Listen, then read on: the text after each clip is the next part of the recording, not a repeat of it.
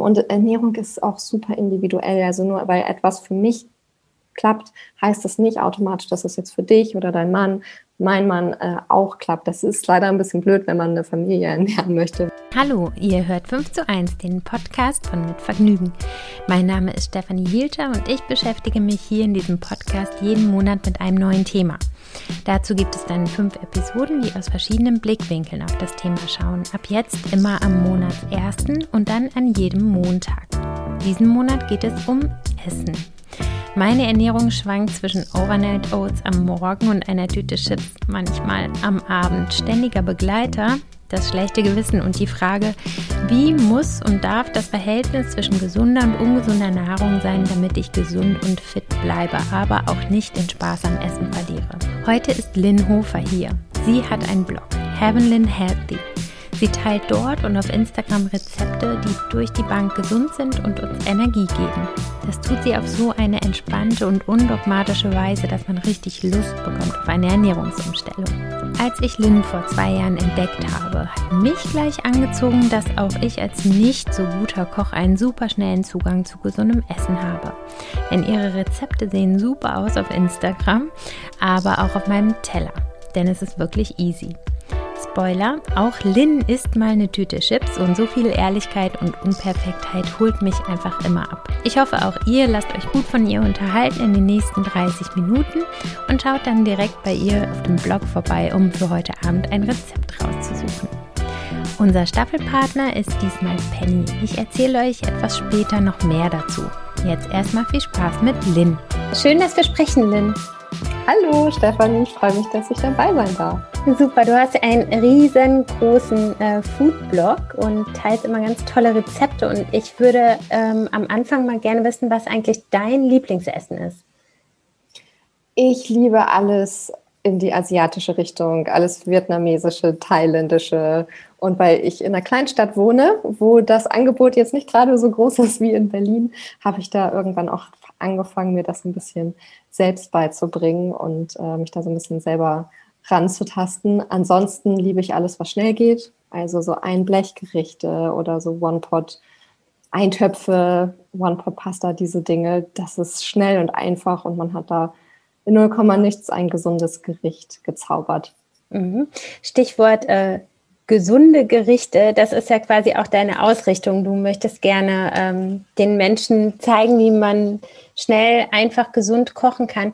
Erzähl doch noch mal ein bisschen deine Geschichte, wie du zu dem Thema gesunde Ernährung gekommen bist. Was war für dich der Auslöser, dich so intensiv damit zu beschäftigen?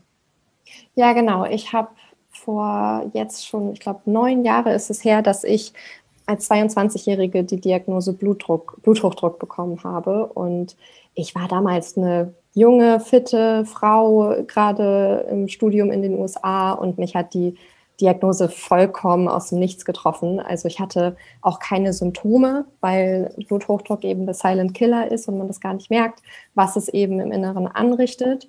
Und die Ärzte haben mich halt damals einfach abgefertigt, mir Beta-Blocker oder andere Medikamente noch gegeben und gesagt, dass es eigentlich kein Problem ist. Ich müsste damit jetzt halt einfach lernen zu leben. Ist auch nicht unbedingt schwierig, weil du nimmst halt eigentlich nur eine Tablette morgens und damit ist das dann irgendwie durch. Aber ich konnte mich damit nicht abfinden, dass ich mit 22 quasi schon eine chronische Krankheit habe. Und habe dann selber ein bisschen angefangen zu recherchieren, was man bei Bluthochdruck machen kann und bin dann auf die vegane Ernährung gestoßen, also zumindest überwiegend rein pflanzlich. Und das war für mhm. mich damals vollkommen absurd. Also das war 2012, 13 und also ich, vegetarisch habe ich immer schon mal gelebt, aber so ohne, ohne Milchprodukte oder Käse zu leben, das war für mich vollkommen unvorstellbar. Zumindest oder reduziert so zu leben. Aber ich habe das dann mal einfach durch, durchgezogen, habe das ausprobiert, wie das ist.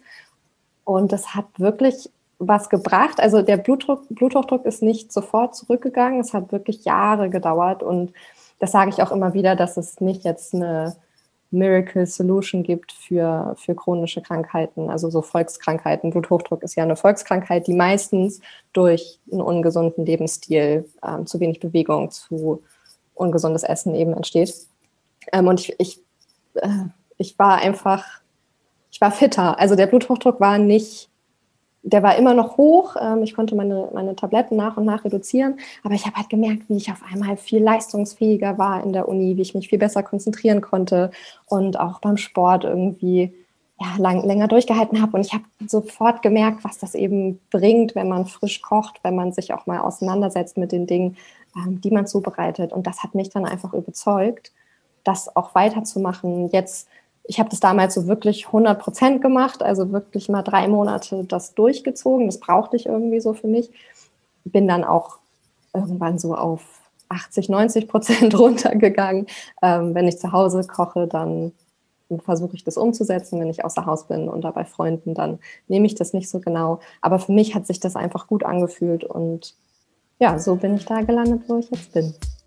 Wir legen eine kleine Pause ein. Ich möchte euch den Supporter der Folge heute vorstellen und das ist Food for Future, die vegane Eigenmarke von Penny.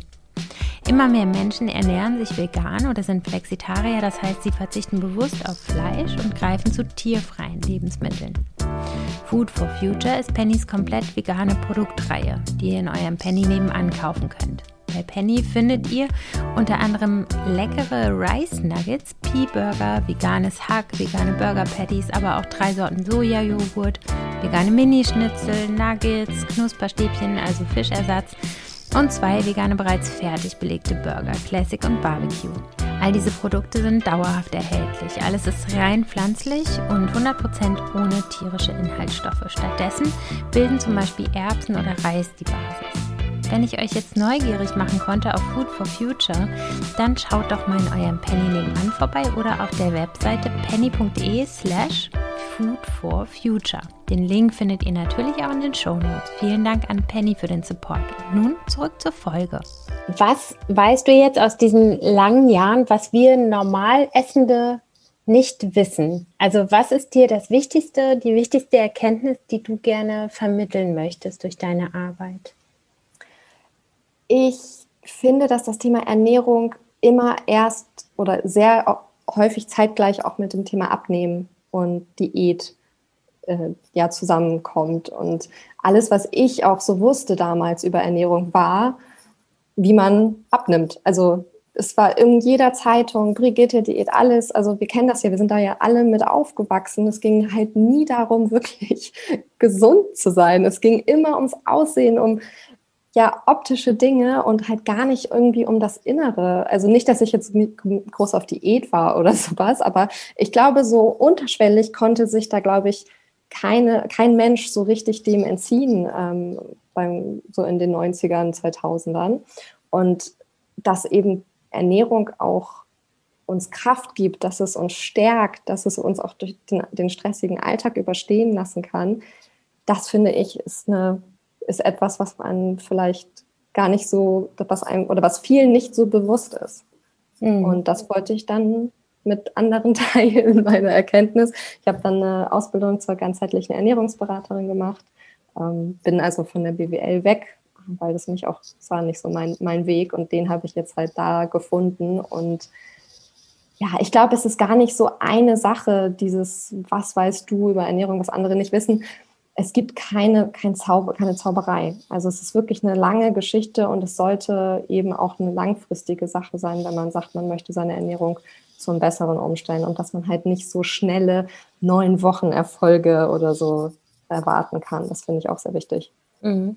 Was ich bei dir ja so toll finde, ist, ähm, dass dein Ansatz, das zu vermitteln, halt überhaupt nicht belehrend oder dogmatisch ist und dass ist für Menschen wie mich zum Beispiel sehr gut, um dann Zugang äh, zu bekommen. Wen erreichst du denn sonst außer mir noch so mit deiner Art? Also wie sieht deine Zielgruppe so ungefähr aus? Ähm, ich glaube, du bist schon meine, äh, meine Zielgruppe auf jeden Fall. Also die ist wirklich querbeet. Eigentlich möchte ich auch niemanden ausschließen. Und das versuche ich eben auch durch dieses Nicht-Belehrende. Ich bin auch kein Mensch, der andere belehrt. Das war ich noch nie und das finde ich auch, für mich ist das nicht der richtige Weg. Ich möchte mhm. auch keine Angst schüren, sondern wirklich Freude an der gesunden Ernährung ähm, weitergeben. Und das schließt eigentlich alle ein. Also ich würde das wirklich nicht ausschließen. Die schönsten Komplimente sind natürlich, wenn dann eine dreifache Mutter mir schreibt, dass die ganze Familie sehr gerne meine Gerichte zubereitet und isst und die Kinder sich da wirklich schon Lieblingsgerichte aus meinen Büchern rausgesucht haben. Das ist, das ist das Schönste und ich möchte wirklich so viele Menschen wie möglich eigentlich erreichen und, und da niemanden ausschließen. Und auch alle ja, Budgets sozusagen mit einschließen. Ich versuche auch, also gesunde Ernährung kann natürlich sehr teuer sein, das will ich auch gar nicht hier verneinen, aber man kann auch als Student sich ausgewogen ernähren mit eben ja, Basislebensmitteln, die man man braucht keine teuren Superfoods, man braucht kein Acai-Pulver irgendwie eingefroren aus, äh, aus Brasilien ähm, zu importieren. Also da tun es eben die Sommerbeeren genauso. Und das ist, genau, es schließt niemanden, schließt niemanden aus, es schließt eigentlich alle mit ein. Mhm.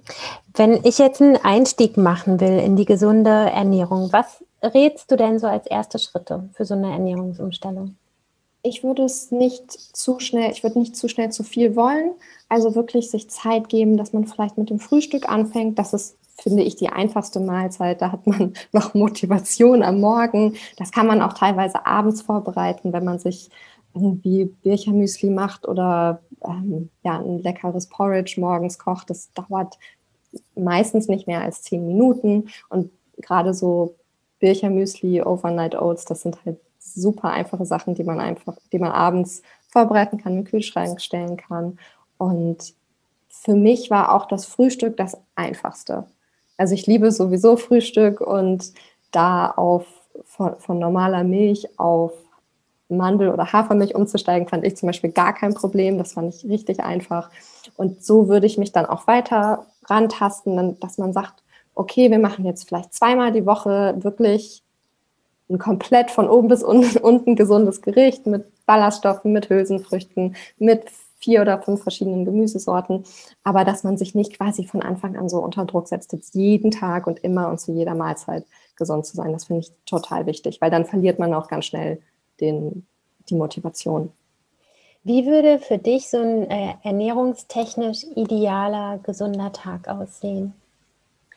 Also ich persönlich esse sehr gerne warm. Und deswegen fange ich morgens gerne mit was Warmem an. Da geht es mir einfach besser. Ich bin sowieso ein Mensch, der eigentlich auch lieber Tee trinkt als Wasser, gerne was Warmes hat. Ähm, das wäre so für mich der ideale Morgen. Und für die meisten Menschen ist es sogar auch so, dass es ihnen eigentlich besser geht, wenn man zumindest eine warme Mahlzeit am Tag isst. Ähm, das ist natürlich auch sehr individuell, aber so würde für mich ein idealer Morgen aussehen. Und auch was Sättigendes schon dabei, also Haferflocken oder Hirse, eben Ballaststoffe, die, die lange vorhalten, dass man nicht irgendwie um 11 Uhr schon nach einem Croissant greifen muss. Was auch nicht schlimm ist, aber ähm, was eben nicht so viel Energie gibt. Und ähm, mittags esse ich dann zum Beispiel lieber eher Salate als abends. Also ich esse abends dann lieber warm, weil das für meine Verdauung einfach besser ist. Ähm, und dann röste ich mir tatsächlich sehr gerne irgendwie Ofengemüse ganz einfach oder ich mache mir eine Gemüsepfanne und gebe dann Kichererbsen aus dem Glas dazu, die das dauert eine Sekunde, die aufzumachen. Dann hat mhm. man schon, hat man schon Hülsenfrüchte, die gut für den Darm sind. Also gerade, gerade Kichererbsen sind super. Und da 80 Prozent unseres Immunsystems im Darm sitzen, ist es eben super wichtig, dass man den Darm unterstützt mit guten, guter Ernährung. Zwischendurch snack ich gar nicht so viel, muss ich zugeben, aber ich verstehe, wenn man äh, viel snackt oder gerne snackt, da greife ich am liebsten dann schon zu Obst, weil das schon da ist. Da muss man sich jetzt auch nicht viel Arbeit machen. Es sind alles, du, du merkst, es sind keine groundbreaking neue mhm. Dinge. Es ist wirklich nicht schwer. Also du musst dich jetzt auch nicht hinstellen und irgendwelche Energy Balls rollen mit einer Küchenmaschine, die du nicht hast. Also ähm, macht natürlich Spaß, kann man machen, muss aber nicht sein. Man kann auch einfach eine Dattel und zwei Nüsse essen, hat man im Grunde das gleiche wie in so einem Energy Ball. Ähm, und abends koche ich halt einfach gerne. Das mache ich, weil es mir Spaß macht. Und da ist das Allerbeste so viel Gemüse wie möglich. Und wenn es in einem Eintopf ist, dann kann man eigentlich auch nicht viel falsch machen. Mhm. Das wäre so für mich der ideale, der ideale Tag. Und wenn man dann noch Lust hat auf Schokolade, dann kann man das auch machen. Dann vielleicht wieder lieber ein bisschen die Zartbitterschokolade mhm. favorisieren. Ähm, und dann, dann ist man eigentlich ganz gut ausgestattet. Ja. Und ähm, kann man eigentlich auch von guten Sachen, also von Gemüse oder so, kann man davon auch zu viel essen? Weil ich kenne das zum Beispiel, ich mache mir total gerne Gemüsesuppe und mache da einfach alles rein, was so da ist. Und dann ähm, esse ich davon aber ähm, irgendwie zwei oder drei Teller und dann habe ich auch voll den Blähbauch und denke, ich habe zu viel gegessen. Und eigentlich sind es aber ja gute Stoffe, die mir jetzt nicht schaden können, oder? Ja, das Problem mit dem Blähbauch, das haben wirklich sehr viele Leute. Es kann natürlich sein, dass man, gerade wenn man es nicht gewohnt ist, sehr viele Ballaststoffe zu essen und auch verschiedene Gemüsesorten, dass im Darm quasi sehr viel Aktivität los ist, dass die sich, dass die Darmbakterien da quasi ein Fest feiern und sagen, wow, was ist denn hier los? Das bin ich gar nicht gewohnt. da ist ja richtig Nahrung für uns. In den meisten Fällen, wenn man seine Ernährung umstellt, dann pendelt sich das recht schnell, schnell ein. Also ich habe zum Beispiel gar kein Problem mehr mit Blähbauch. Das ist jetzt aber meine richtige Ernährungsumstellung, ist wie gesagt ja, acht, neun Jahre her. Und ich kenne immer noch viele, die sagen, nee, Hülsenfrüchte mache ich nicht. Die bekommen mir nicht. Das kann natürlich sein, wenn man wirklich merkt, nee, auch nach einer Weile ist es nicht meins, dann muss man schauen, dass man dann irgendwie auf was anderes zurückgreift. Dass man dann vielleicht, gut, in einer Gemüsesuppe ist jetzt vielleicht kein kein Vollkornprodukt wie Reis oder so, aber vielleicht muss man dann doch eher auf den geschälten Reis und nicht auf den Vollkornreis setzen. Also das sind dann auch immer so individuelle Sachen. Und da braucht man sich dann auch nicht schlecht zu fühlen. Also ich habe das, habe nämlich das Gefühl, dass sobald es irgendwie nicht Vollkorn ist, dass man mal helles Dinkelmehl verwendet, dann ist das auch sofort irgendwie in Verruch geraten schon. Aber das ist immer noch besser als irgendwie ja, das Croissant, also ich will das Croissant jetzt hier gar nicht so schlecht machen, aber es ist immer, da ist immer noch mehr drin als irgendwie in einem weißen Baguette. Ähm, man muss da wirklich auf seinen Körper hören und vielleicht ist es auch eine bestimmte Gemüsesorte, die du nicht verträgst. Mhm. Dann muss man auch mal schauen, dass man vielleicht erstmal nur zwei verschiedene Gemüsesorten in der Suppe püriert oder vielleicht auch erstmal eine. Also da würde ich mich so ein bisschen rantasten. Es gibt ja auch in der Ernährungsberatung, wenn man schaut, wenn, wenn Menschen zu einem kommen, die irgendwie ja, Bauchschmerzen haben und so, dann muss man auch eine gewisse Karenzdiät machen, um herauszufinden im Endeffekt, was es ist, was man nicht verträgt. Das ist natürlich auch eine ganz andere Sache, wenn man Unverträglichkeiten oder Allergien hat, äh, dann muss man das natürlich aus dem Ernährungsplan streichen. Das ist ganz klar. Ja, genau. Also auf Unverträglichkeiten würde ich ja auf jeden Fall auch noch gerne kommen. Dann machen wir das einfach jetzt mal direkt. Also diese zum Beispiel die Glutenunverträglichkeit ist ja ein ganz großes ähm, Thema. Ich habe auch eine, mein Mann auch, aber also ich habe mich zum Beispiel getestet und ich habe die so ein bisschen und nicht ganz stark. Ne? Mhm. Ähm, ich kenne aber total viele, denen es so geht. Warum ist das so, dass sich das so häuft in letzter Zeit? Warum hört man das immer öfter? Ich weiß nicht, ob es es kann natürlich auch die Überpräsenz in den Medien sein. Also glutenfrei ist einfach ein, ein, Hashtag und irgendwie so ein Schlagwort. Da denken die Leute gleich, dass man sich gesund ernährt. Tatsächlich haben eigentlich nur ein Prozent der Bevölkerung wirklich eine Glutenunverträglichkeit. Ähm, ich glaube, noch weniger haben Zöliakie. Meine Schwester hat zum Beispiel Zöliakie. Das ist die stärkste Form. Die kann wirklich gar kein Gluten, also wirklich gar kein nicht mal ein Fitzel. Mhm. Und dann hat die aber auch sehr krasse Symptome wie Übergeben, Durchfälle. Also, sorry, das ist leider beim, bei Ernährung und bei mhm. Unverträglichkeit ein Thema. Mhm. Ähm, das ist natürlich eine sehr krasse Ausprägung der Glutenunverträglichkeit. Das haben aber die wenigsten Leute. Ähm, das wird auch eher in der Darmspiegelung, wird das ähm, da kann man das herausfinden, wenn eben die Darmzotteln äh, sich langsam zurückbilden. Das ist auch wirklich eine schwere Krankheit, also das sollte man nicht, äh, nicht auf die leichte, leichte Schulter nehmen. Aber das Thema Gluten ist eben ja auch durch Bücher und ich würde auch mich dann nicht ausschließen, also Blogs und Bloggerinnen, Instagram, das wird halt oft eben als was Schlechtes hingestellt. Es gibt aber, also die meisten Menschen vertragen es tatsächlich. Wenn man aber natürlich merkt, es tut mir nicht gut, dann ist es einfach heutzutage, es wegzulassen. Das Problem ist nur, dass in vielen glutenfreien Produkten, die man kauft, sehr, sehr viel Mist drin ist. Das ist wirklich alles andere als gesund. Da ist häufig sehr viel Zucker drin. Das, Im Grunde bestehen die ganzen glutenfreien Produkte zu über 50 Prozent aus Maisstärke. Also das ist auch nicht Vollkorn. Und da fehlt mir so ein bisschen auch die Aufklärung, dass glutenfrei eben nicht gleich gesund bedeuten muss. Es kann es natürlich, weil ein, leckere Bowl oder ein Eintopf, der ist meistens von Natur aus glutenfrei. Da versucht man nicht irgendwas zu ersetzen. Also glutenfrei kann gesund sein, muss es aber nicht, wenn man jetzt im, im Supermarkt die ganzen zertifiziert glutenfreie Produkte kauft. Ähm, was ist mit ähm, was ist denn mit dieser Maisstärke? Was macht die denn in meinem Körper?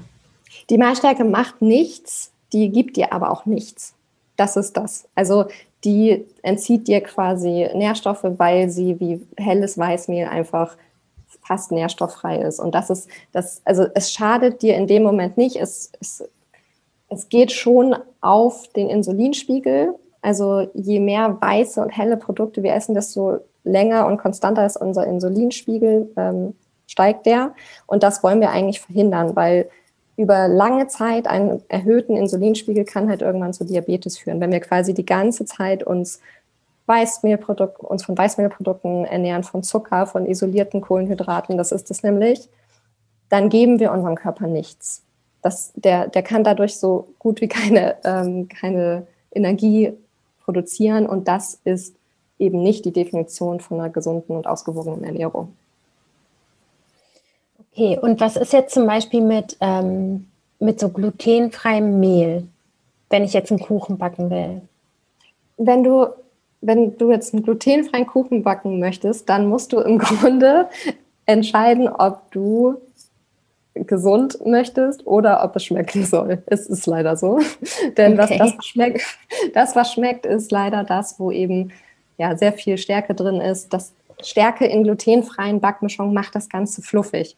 Denn glutenfreies Mehl, zum Beispiel Buchweizenmehl oder Reismehl, Kokosmehl, Hirsemehl, das sind meistens Vollkornprodukte und die machen den Teig einfach schwer. Und glutenfreies Gebäck ist an sich schon trocken. Also es ist nicht, es hat nicht die gleiche Konsistenz im Mund. Und deswegen versucht man eben mit Stärke das Ganze aufzulockern, damit es auch schmeckt. Und das verstehe ich auch. Ist auch nicht schlimm, wenn man das mal ab und zu, zu ähm, verwendet. Und also meine Schwester, die Zöliakie hat, für die sind diese Dinge natürlich auch ein Segen. Also weil man möchte natürlich auch weiterhin am Leben teilhaben. Aber wenn man eben, es ist halt so, als würde man die ganze Zeit weiße Brötchen essen. So kann man das, glaube ich, sehen. Und da muss man eben auch, auch schauen, dass man gerade, wenn man sich wirklich glutenfrei ernähren muss, dass man auch auf seine Ballaststoffe, dass man auf seine, ja, auf, auf den Vollkornanteil kommt. Okay, aber, aber du rätst quasi, dass wenn man keine starke Unverträglichkeit hat, dass man dann nicht komplett auf glutenfrei umschwenkt. Ich finde, nein, das würde ich jetzt nicht, das ist einfach individuell. Ich würde mhm. schon sagen, dass es individuell ist. Ich bin grundsätzlich der Meinung, und da werden wahrscheinlich auch andere einer anderen Meinung sein, dass es für die meisten gesünder ist, ein Vollkorn-Roggen-Dinkelbrot zu essen, als jetzt ein irgend so ein glutenfreies Produkt, wo super viele Zusatzstoffe drin sind, damit es so irgendwie so schmeckt, dass man es mag. Das ist meine Aussage bei der Sache. Wenn okay. du äh, allerdings, wenn du halt sowohl Dinkel als auch Roggen nicht verträgst, dann ist es natürlich eine ganz andere Sache. Ähm, dann musst du natürlich darauf ähm, zurückgreifen, was der Markt hat. Oder du backst halt selber und es gibt natürlich, es gibt gute Rezepte für glutenfreie Vollkornbrote oder Brötchen, die eben nicht diesen hohen Stärkeanteil haben und die trotzdem noch schmecken. Man muss da einfach so ein bisschen auch für sich ausprobieren. Ähm, ja. Und ich backe wirklich auch viel glutenfrei für meine Schwester und versuche da eben eine gute Balance zu finden. Und Balance ist, glaube ich, das Stichwort. Dass man nicht, es gibt auch glutenfreie Backmischungen, wo Maisstärke oder Kartoffelstärke nicht die erste Zutat ist, sondern dann die zweite mhm. Zutat. Und das ist dann schon wieder ein Qualitätsmerkmal, worauf ich setze. Okay, alles klar. Aber das ist ja super, weil da, das kann man ja tatsächlich im Supermarkt auch schnell kontrollieren, sozusagen. Genau, die erste Zutat ist immer davon ist am meisten drin in einem Produkt und dann je weiter die Zutaten nach hinten gehen, desto weniger ist da drin. Mhm, okay. Ich würde ganz gerne mal auf ähm, schlechte Essangewohnheiten zu sprechen kommen. Ähm, ich würde gerne immer meinen Eltern so ein bisschen helfen, ein bisschen gesünder zu essen. Ähm, mein Vater, der hat so Glaubenssätze, nenne ich es jetzt mal, wie Fett ist ein Geschmacksträger. Oder im Praktischen sieht es dann so aus, wenn es Erdbeeren zum Nachtisch gibt, dann werden die aufgeschnitten und eine Stunde vorher gezuckert, dass der Zucker da richtig schön reinsickert. Also ich konnte mich da so ähm, schon rauslösen, aber was ist denn deine Antwort darauf? Wie kann man ähm, diese ganz alten Gewohnheiten so ein bisschen aufbrechen? Geht es nur, wenn ich gerade mal zu Hause bin und für die auch mal was Gesundes koche oder kann ich denen auch irgendwas mit an die Hand geben, dass sie das vielleicht selber auch mal ein bisschen schaffen? Ich glaube, es ist schwer als Tochter da die Gewohnheiten zu verändern. Das muss meiner Meinung nach von innen kommen. Mhm. Weil sobald jemand dir sagt, du musst das jetzt so und so machen, ist das super schwer umzusetzen, weil sich im Grunde alles gegen dich sträubt. Wenn du dein Leben lang deine Erdbeeren gezuckert hast, was meine Oma und meine Mutter teilweise auch noch machen, was ich absolut nicht verstehen kann, weil ich mag es wirklich nicht. Mir ist nee, ich auch nicht. Ja. Ich finde, Erdbeeren ist das leckerste auf der Welt, sind das leckerste auf der Welt und dann muss man da diese es macht sie ja nicht besser, aber für, für viele ist es eben diese Gewohnheit und mhm. Das zu brechen, da habe ich auch keine Formel für. Was ich glaube, was man machen kann oder was ein guter Ansatz ist, dass man jetzt nicht sagt, also alte Menschen, den, oh Gott, alte, also ältere Menschen, mhm. wollte ich jetzt nicht negativ sagen, aber ältere Menschen, die ein Leben lang immer das Gleiche gegessen haben, denen zu sagen, so, ihr müsst jetzt auf einmal Quinoa essen oder ihr müsst jetzt auf einmal irgendwas essen, was ihr noch nie auf den Tellern hattet, das wird auf jeden, also das wird meiner Meinung nach nicht klappen. Was man machen kann, ist, man schaut vielleicht, hey, das ist dein Lieblingsgericht.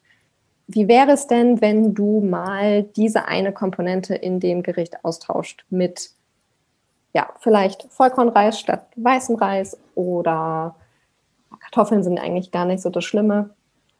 Aber vielleicht noch eine extra Gemüsesorte dazu. Also nicht, weißt du, nicht alles sofort komplett umstellen, sondern deren Gewohnheiten mit reinnehmen und sagen, wir probieren jetzt erstmal die Erdbeeren vielleicht so oder man nimmt vielleicht ein, zwei Esslöffel weniger Zucker, also vielleicht nicht komplett, aber man sagt, komm, wir versuchen es mal mit einem und nicht mit fünf, wäre vielleicht ein Anfang, weil dann ist vielleicht die Anti-Haltung auch ein bisschen weniger groß.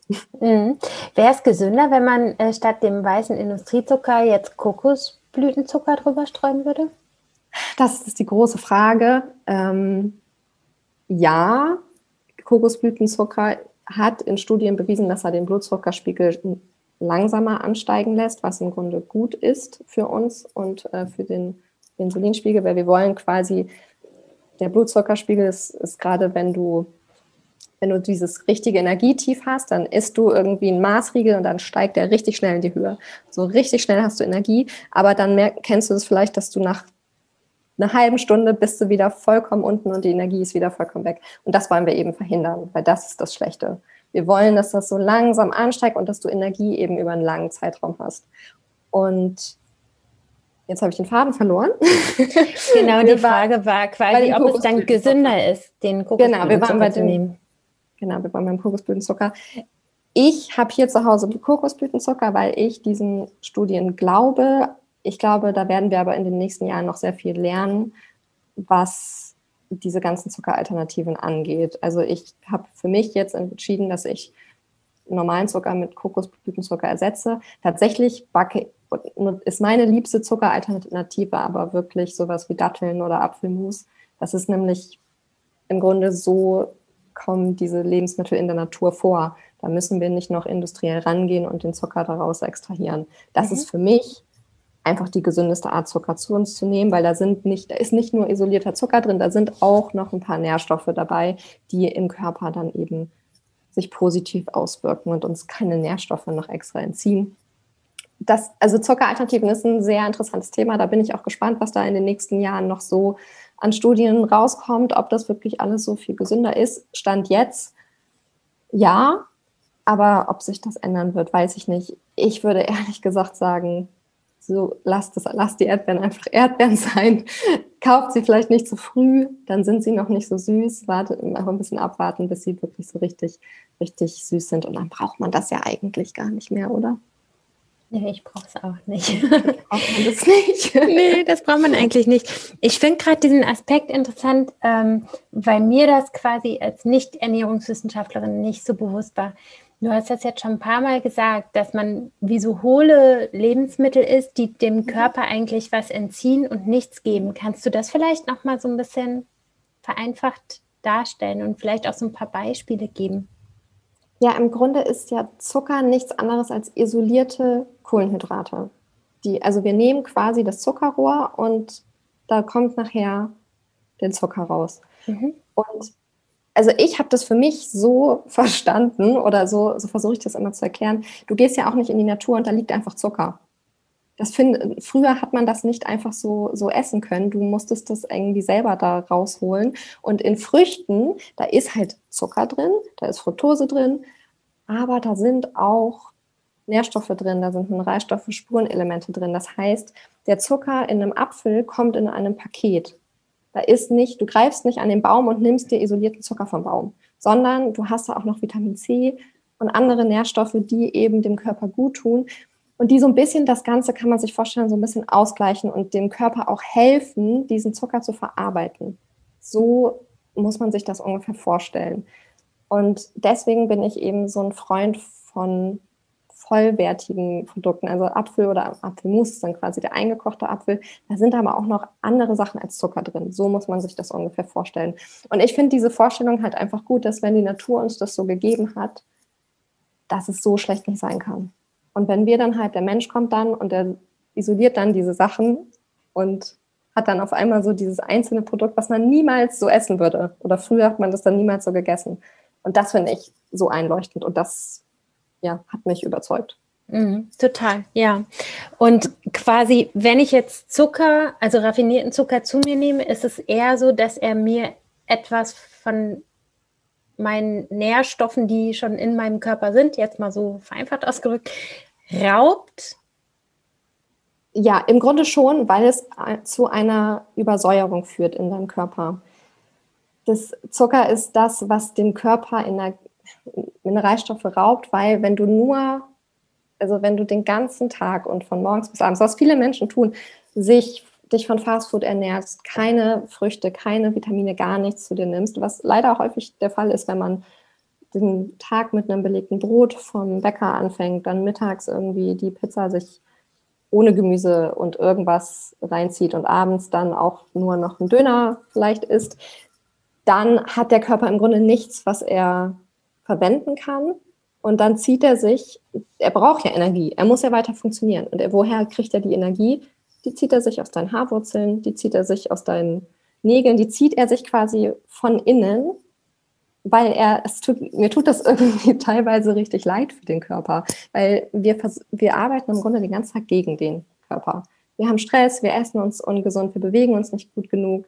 Die Nährstoffe, die wir zu uns nehmen können, die wir zu uns nehmen können, durch Bewegungsmangel gar nicht überall hinkommen. Weil Bewegung ist etwas, was den Körper schneller durchblutet, was zum Beispiel auch die Wirbelsäule, die ist ja nicht durchblutet, durch Bewegung wird die mit, mit Vitaminen und Mineralstoffen, mit Nährstoffen versorgt. Das finde ich total spannend. Also Bewegung ist nicht nur da, um fit zu werden. Nein, Bewegung macht uns gesund.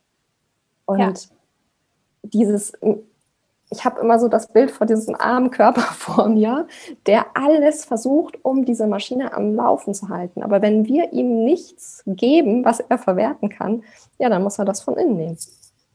Und, Und das macht so auf Dauer krank, uns, oder? Das macht auf Dauer krank. Mhm. Das führt zu chronischen Krankheiten, das führt zu Arthrose, das führt eben auch zu diesem metabolischen Syndrom. Das ist, sind die fünf großen, fünf großen Volkskrankheiten. Bluthochdruck, Diabetes, Übergewicht. Oh Gott, jetzt kommt, es, war, es war klar, dass ich sie jetzt nicht äh, alle aufzählen kann. Mhm. Aber das sind eben Volkskrankheiten, die uns, ähm, die, die aus Bewegungsmangel, schlechter Ernährung und auch Stress entstehen. Ja. Mhm. Okay. Und wenn ich jetzt all das weiß, ne, muss ich am Ende sagen, dass ich trotzdem Chips total liebe. Und gestern Abend beim Tatort habe ich Flips gegessen und das war total lecker, aber ich wollte die eigentlich gar nicht essen. Ne? Und ich weiß das ja alles. Ne? Nochmal anders also, als meine Eltern auch. Ja. Was mache ich denn, damit ich mal aufhöre damit? Ich glaube, natürlich könnte ich dir jetzt sagen, ja, hör auf, die zu essen und vielleicht gibt es auch eine Strategie. Das Ding ist, solange du dich den ganzen Tag über oder regelmäßig gut ernährst, ist das gar, keine, gar kein Problem, wenn du das mal isst. Ach so, okay. Wenn du es jetzt vielleicht nicht jeden Abend machst, das wäre vielleicht gut. Ja, also nee, wenn ich quasi, bin ich ja schon auf der richtigen Seite. Ich, ich, glaube, ich glaube, dieses Extreme, das führt dann auch wieder in eine falsche Richtung. Mhm. Der Körper an sich ist unfassbar, was der alles macht. Also der, der hält das auch über Jahre durch, dieses zu wenig Nährstoffe und zu wenig Gutes. Das schafft der. Irgendwann kommt er halt an seine Grenzen, aber wir reden hier wirklich von Jahren. Wie der, also wie der das macht, finde ich, ist es ein Wunder. Ähm, deswegen, du hast ja auch Organe, die dafür sorgen, dass dein Körper gereinigt wird. Also die Niere und deine Leber, die haben ja auch einen Job. Und die machen das auch gut, solange sie nicht halt jeden Tag überfordert sind. Und deswegen muss, sollte man versuchen, so gut wie möglich darauf aufzupassen, aber man kann sich dann auch auf den Körper verlassen. Mhm. Er schafft das auch, wenn du einmal Flips isst. ist gar kein Problem. Mhm. Wenn du dich die ganze Zeit von Flips ernährst, dann haben wir irgendwann ein Problem. Okay. Aber dieses, ich bin überhaupt kein Mensch, der sagt, ihr müsst euch jetzt jeden Tag und immer und das führt dann im Endeffekt auch wieder zu einer Essstörung, wenn man sagt, man kann sich jetzt nur noch von gesunden Sachen ernähren. Also ja, und deswegen ist die Balance einfach so wichtig. Und viele Ernährungsberater und auch Ärzte sagen ja, Balance ist halt auch so eine Sache. Was ist denn Balance? Ja, aber für mich ist es halt genau das, dass man schaut, dass man seinem Körper alles gibt, aber ihm dann auch mal erlaubt, sowas zu essen. Wie ist das denn zum Beispiel? Hast du so eine Faustregel, äh, um diese Balance herzustellen? Also könntest du jetzt sagen, wenn du 80 Prozent super gesund isst, dann sind auch 20 Prozent Flips okay?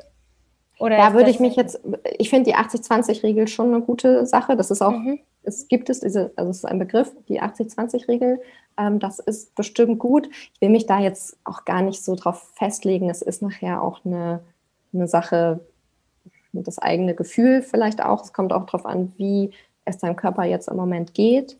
Ähm, und Ernährung ist auch super individuell. Also nur weil etwas für mich klappt, heißt das nicht automatisch, dass es jetzt für dich oder dein Mann mein Mann äh, auch klappt. Das ist leider ein bisschen blöd, wenn man eine Familie ernähren möchte, weil wir unterschiedliche Bedürfnisse haben. Aber ja, doch, 80-20 könnte könntest du mich jetzt drauf festnageln. Ich glaube, da kann man nichts, nichts mit falsch machen. Ja. Was ich mich immer frage, wenn ich krank bin, ne? Dann habe ich immer Lust auf so richtig schlechtes Essen. Also Gummitiere, Chips und äh, Schokolade oder irgendwie auch eine Tiefkühlpizza oder so. Und ich habe so das Gefühl, als ob der Körper mir sagt, so das musst du jetzt essen. Und man soll ja eigentlich auf den Körper hören, aber ich weiß ja, der erzählt mir gerade totalen Quatsch. Wie kommt denn das, dass man da so manchmal so ein Jeeper auf sowas hat, was eigentlich total schlecht für einen ist? Ja, so ein Jepa kann tatsächlich ein, meistens bedeutet, sind diese, diese Jepa ein Anzeichen, dass dir irgendwas fehlt. Das kriege ich jetzt, da muss ich gerade sagen, ich kann dir jetzt gerade kein genaues Beispiel geben, mir ist es gerade entfallen, aber ähm, in ein, okay, ein Beispiel ist zum Beispiel, wenn man oft Heißhunger auf Süßes hat, dass dir zum Beispiel Bitterstoffe fehlen im Körper. Äh, Bitterstoffe fehlen uns eigentlich allen, weil die aus unserer Ernährung komplett verbannt wurden. Da hat die Lebensmittelindustrie irgendwann mal gesagt, nee, aus bitter machen wir süß, weil süß verkauft sich besser und deswegen wurde bitter aus unseren Lebensmitteln eigentlich komplett verbannt. Also Rucola war früher viel, viel bitterer, Chicorée war früher viel, viel bitterer. Und das ist etwas, davon essen eigentlich wirklich alle viel zu wenig. Also ich weiß nicht, weißt du, wann du das letzte Mal Chicorée oder irgendwas Bitteres gegessen hast? Ja. Okay, gut. Das ist, das ist gut, aber das sind, das ist natürlich vorbildlich. Das wissen aber die meisten tatsächlich nicht. Mhm. Und bitter ist so eine Sache, wenn man, wenn man so ein mega Jeeper auf Zucker hat, dann kann es sein, dass eben dem Körper solche Sachen, solche Stoffe fehlen. Bitterstoffe sind vor allem für die Verdauung total wichtig, weil sie die Magensäfte und alle Verdauungssäfte anregen. Also sobald was Bitteres auf deine Zunge kommt, wird quasi ein Signal gesendet, hey, jetzt geht's los. Und deswegen sollte man bitter wirklich nicht außer Acht lassen, weil süß und salzig ist einfach dominant gerade in unserer Ernährung. Und ja, bitter ist so ein Beispiel, wenn man eben Heißhunger auf Süßes hat, dass, ja, dass man das eigentlich dann eher nehmen sollte. Deswegen, wenn man mal anfängt, bitterer zu essen, dann merkt man auch echt, dass dieser Heißhunger auf Süßes wirklich weggeht. Also ich mhm. habe das total gemerkt. Hast du zum Schluss, wir sind ja bei 5 zu 1, noch fünf Tipps, die man leicht umsetzen kann oder fünf Tipps für eine gesunde Ernährung, die einfach sind, die wir so mit in den Alltag jetzt nehmen können? Also mein Lieblingstipp, ich weiß nicht, wie einfach der ist. Ich kaufe jede Woche auf dem Wochenmarkt Grünzeugs. Wir nennen das immer Grünzeugs. Einfach, was gerade Saison hat. Entweder Mangold, im Winter ist es Grünkohl, Spinat. Alles, was grün ist, ist meistens super gesund, hat ein ganz großes Spektrum an Nährstoffen. Und dann versuche ich das die Woche über einfach unterzubringen in meinen äh, Gerichten. Und das ist für mich so eine super möglich oder das ist für mich die Möglichkeit, dass ich weiß, okay, wir haben zumindest die Woche über ein gewisses Pensum an Grünzeugs gegessen und uns dadurch zumindest schon ein bisschen gesund ernährt. Das wäre so mein erstes. Ähm, dann richtig langweilig trinken. Trinken, trinken, trinken. Es ist, sind leider wieder diese Dinge, die, auf die es dann drauf ankommt. Der Körper kannst ihm noch so viel gesundes Essen geben, wenn du ihm nicht genug Flüssigkeit gibst, dann geht es ihm auch nicht gut. Ähm, drittes wäre die Süßigkeiten mal wirklich eine Zeit lang einfach links liegen zu lassen, um dem Körper mal Zeit zu geben, sich von diesem permanenten Süßgeschmack einfach ein bisschen zu entfernen. Denn wenn man mal eine Zeit lang wirklich auch konsequent auf Süßes verzichtet, also ich meine, Süßes jetzt wirklich Gebäck und alles, ja, jetzt nicht irgend kein, kein Obst, aber alles, was wir doch auch schon wissen, was uns nicht gut tut, Kekse und so, dann braucht man irgendwann die Erdbeeren auch nicht mehr zuckern, weil man dann auch gar nicht mehr dieses, dieses Verlangen hat und es schmeckt einem vor allem nicht mehr. Vier. Also fünf Sachen sind echt viel. ähm, vielleicht, dass man schaut, dass man pro Tag drei bis fünf verschiedene Gemüsesorten isst. Mhm. Und man kann zum Beispiel auch mal anfangen, dass man sich das klingt jetzt vielleicht für viele komisch, aber dass man sich vielleicht eine Zucchini in sein Porridge sogar morgens schon, schon reinreibt oder eine Karotte, dass man einfach schaut, hey, wie viele Gemüsesorten habe ich heute denn schon gegessen? Ähm, und fünf, ach, tut mir leid, Bitterstoffe, ich sag mal Bitterstoffe, dass man Bitterstoffe in die Ernährung integriert. Kannst du da noch mal ganz kurz sagen, der Chicorée, Rucola, ähm, was gibt es da noch? Also perfekt sind so Sachen wie Wildkräutersalat. Manche mhm. Supermärkte haben die schon oder bei uns gibt es zum Beispiel auf dem Markt einen tollen Stand, der hat Wildkräutersalat. Da sind auch Sachen wie Giersch drin. Ähm, da ist Gunda, äh, Gundermann, doch, glaube ich schon. Also quasi Dinge, die im Grunde am Waldrand wachsen. Ich traue mich jetzt nicht, das selber zu pflücken. Ich habe da nicht genug Erfahrung mit. Aber wenn man sich auskennt, ähm, dann sind solche Sachen super. Oder es gibt natürlich auch Nahrungsergänzungsmittel, die man da gerade nehmen kann. Es gibt bittere Pulver, ähm, es gibt bittere Tinkturen, sowas ähm, nehme ich auch selber, weil ich es auch nicht immer schaffe. Also das will ich vielleicht auch nochmal zum Abschluss sagen. Ich bin, nur weil ich weiß, was gut ist, bedeutet das nicht, dass man das auch immer umsetzt. Also Menschen, die sich mit Ernährung viel beschäftigen, ähm, Ernährungsberater oder Ökotrophologen, die setzen auch nicht alles immer 100 Prozent um. Also das nimmt vielleicht nochmal so ein bisschen den Druck raus und es geht auch wirklich nicht um das Perfekte. Es geht nicht um perfekt sich ernähren, sondern dass man es eben irgendwie immer wieder versucht und dass es irgendwann dann ganz normal wird. Und äh, ja, dass man sich dann auch diese ganzen Dinge auch ohne schlechtes Gewissen gönnen kann, weil man weiß, man unterstützt den Körper schon so gut wie es geht. Das war ein beruhigendes Gespräch mit Lynn. Das Beruhigendste daran, die 80-20-Regel. Ich denke, das ist etwas, das ich erreichen kann. Dass der Körper auch den Job hat, Ungesundes zu kompensieren, wenn es in Maßen konsumiert wird, ist auch ein sehr beruhigender Gedanke. Was wir dafür tun können, dass unsere Haut gesund bleibt, das verrät uns nächste Woche hier die Bestseller-Autorin Dr. Jael Adler. Ich freue mich, dass ihr heute zugehört habt. Wenn ihr Feedback oder Wünsche oder Fragen für mich habt, dann schreibt mir gerne auf Instagram. Bis nächste Woche.